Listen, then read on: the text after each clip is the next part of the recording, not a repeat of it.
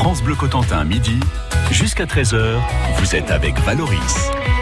Fier de mon 50 le patrimoine, la chronique qui vous invite à découvrir les joyaux culturels et historiques du Cotentin. Cette semaine, Johan Guérin est allé au phare de Barneville-Cartré, un lieu rempli d'histoire où l'on peut aujourd'hui visiter euh, le haut comme le bas. Rencontre avec son guide, Adeline Fressard, elle est responsable de ce phare. Et on arrive devant la porte du phare de euh, Barneville-Carteret. Nous sommes avec euh, Adeline Fressard. Bonjour. Bonjour. On va rentrer, on va se mettre à l'abri un petit peu. Et oui, parce que le vent souffle aujourd'hui. Aujourd'hui, on est à 60 km h Un phare, en tout cas, euh, qui attire l'attention, qui se retrouve sur une falaise. Euh, il y a ce granit qui, qui est là, granit un petit peu rosé. C'est ça, oui, tout à fait. Donc à l'époque, hein, on prenait euh, du granit qui venait de, de, pas très loin. Donc nous, le phare de Carteret a été construit tout en granit des carrières de dialecte Flamanville. Quelle est la hauteur de ce phare? Présentez-nous un petit peu l'environnement. Alors, quand on arrive sur le parking, hein, on arrive face au phare.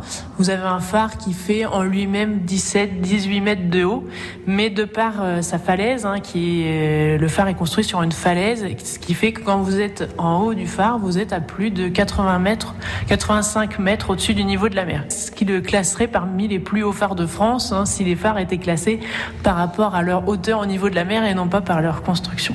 Spécificité aussi, c'est cette euh, tour carrée, bâtiment rectangulaire qui sont de part et d'autre de ce phare. Voilà, donc vous avez une tour, hein, c'est la, partie musée, salle d'exposition quand vous rentrez euh, à l'intérieur du phare. Et donc euh, cette tour, c'est la première chose qui a été construite quand le phare euh, a fonctionné hein, en 1830, entre 1837 et 1839. Et une cinquantaine d'années ensuite, vous avez les logements des gardiens qui ont été construits de chaque côté. Vous avez deux habitations de la même longueur qui ont été construites de chaque côté, puisque euh, en 1839, quand le phare a commencé à fonctionner, les gardiens ne vivaient pas encore avec leur famille, ils n'avaient pas encore l'autorisation. Ça a été autorisé quelques années plus tard, et donc c'est là que les constructions ont été faites autour. On avait deux gardiens, donc deux familles, on avait deux habitations de chaque côté du phare. 1837, c'est la première pierre qui est euh, posée pour le phare de Barneville-Carteret. Euh, par, par quelle impulsion est-ce qu'il a été créé? Il y a une nécessité de l'implanter ici? Oui, en fait, on, Barneville-Carteret euh, est euh, juste, en, on va dire, au milieu du passage de la déroute. On a ce passage qui passe entre la côte et les îles anglo-normandes. On est vraiment au centre de, de, ce passage qui est très important, hein, puisque à l'époque, on avait pas mal de naufrages sur euh, sur tout ce passage, et donc on avait besoin, on avait besoin de l'utilité de plusieurs phares pour l'éclairer, pour protéger les navigateurs. Donc on avait le phare de, de Granville, on avait le phare de Barneville-Carteret et on a le phare de, Goury dans la Hague, hein, qui sont les trois phares principaux qui protègent de ce passage. Bonjour, c'est Alexis Vivier. Tout à l'heure, dans la vie en bleu, Maxime Laloé du bistrot de la Saline à Équeurdreville et mon invité au programme, le saumon Gravlax. Une recette suédoise. On vous dit tout à partir de 10h. Et comme les fêtes approchent, eh bien, je vous offre vos boîtes de chocolat. Chocolat français de la maison Neuville à Cherbourg. On vous attend à tout à l'heure sur France Bleu. France Bleu Cotentin. France Bleu. Comment puis-je oublier ce coin de paradis? Ce petit bout de terre où vit encore mon père. Comment pourrais-je faire pour me séparer d'elle? Oublier qu'on est frères, belle Corrèze charnelle. Oublier ce matin que tu es parisien, que t'as de l'eau dans le vin, que tu es parti loin. Ce n'était pas ma faute, on joue des fausses notes, on se trompe de chemin et on a du chagrin.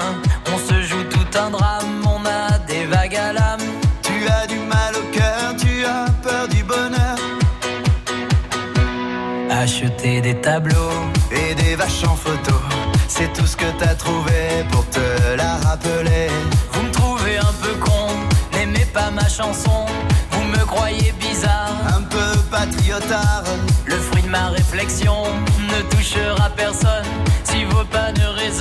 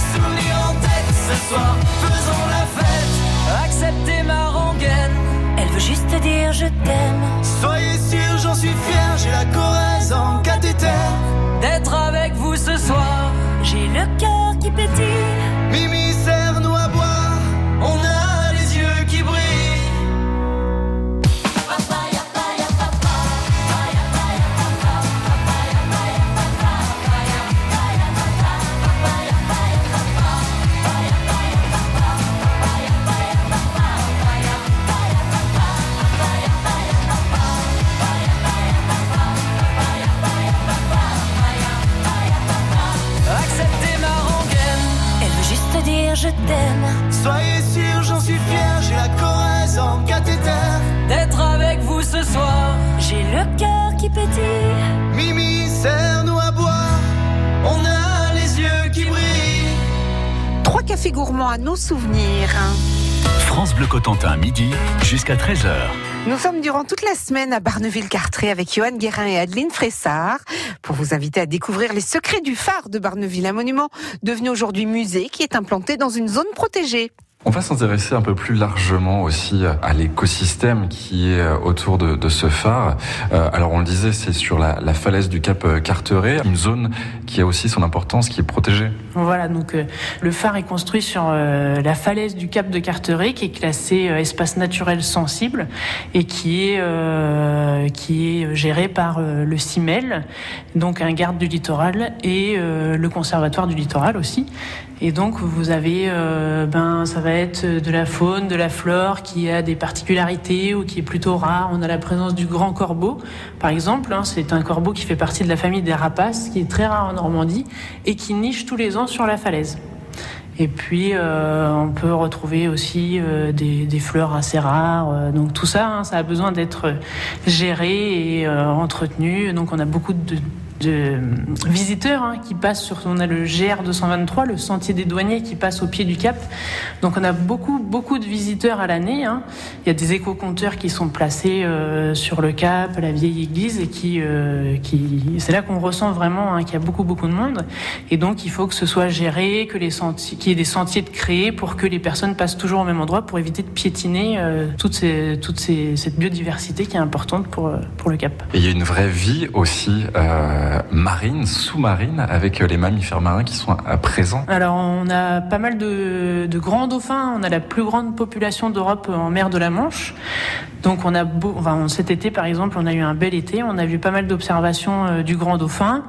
On a un phoque gris qui vient régulièrement au pied du cap. On a un phoque vaumarin hein, qui vient tous les hivers euh, au port de Port-Bail, qui est pas très loin. Et donc, bah, c'est vrai qu'on essaye aussi d'informer les gens sur cette présence. On a créé un panneau avec euh, les lettres du GEC, du groupe d'études des cétacés du Cotentin, qui nous a aidé à créer un panneau pour, euh, que les gens puissent euh, se rendre compte, parce que c'est vrai que des fois les gens viennent nous voir en nous disant on a cru voir un dauphin, est-ce que c'est vrai? Donc euh, voilà, maintenant ce panneau a été très apprécié cet été, et donc voilà, les gens peuvent observer, s'informer et être sensibilisés aussi. On distingue quelques îles qui sont face à nous. Voilà, alors ici on peut voir toutes les îles anglo-normandes, hein. on a Jersey, Sercq, Guernesey et Aurigny, et on a l'archipel des Écréous qui est vraiment juste en face de Jersey, qui a une dizaine de kilomètres du cap de Carteret. Et donc, euh, on voit toutes les îles du haut du phare de Carteret. Enfin, par, beau temps, hein, c'est une précision qui a son importance. D'ailleurs, demain, nous verrons ensemble quels sont les dangers auxquels peuvent être confrontés les navigateurs au large du cap de Carteret.